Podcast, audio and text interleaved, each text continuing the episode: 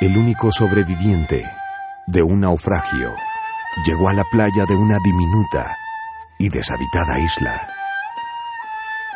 Pidió fervientemente a Dios ser rescatado y cada día escudriñaba el horizonte buscando ayuda, pero no parecía llegar.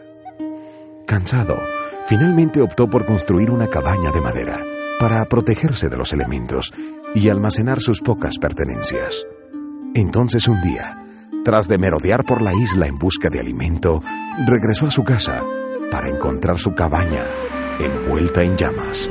Lo peor había ocurrido. Lo había perdido todo. Quedó anonadado de tristeza y rabia. Dios injusto, ¿cómo pudiste hacerme esto? se lamentó.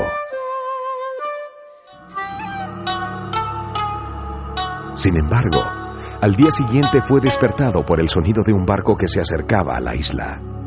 Habían venido a rescatarlo. ¿Cómo supieron que estaba aquí? Preguntó el cansado hombre a sus salvadores. Vimos su señal de humo, contestaron ellos. Es difícil descorazonarse cuando las cosas marchan mal, pero no debemos desanimarnos porque Dios trabaja en nuestras vidas, en medio del dolor y el sufrimiento.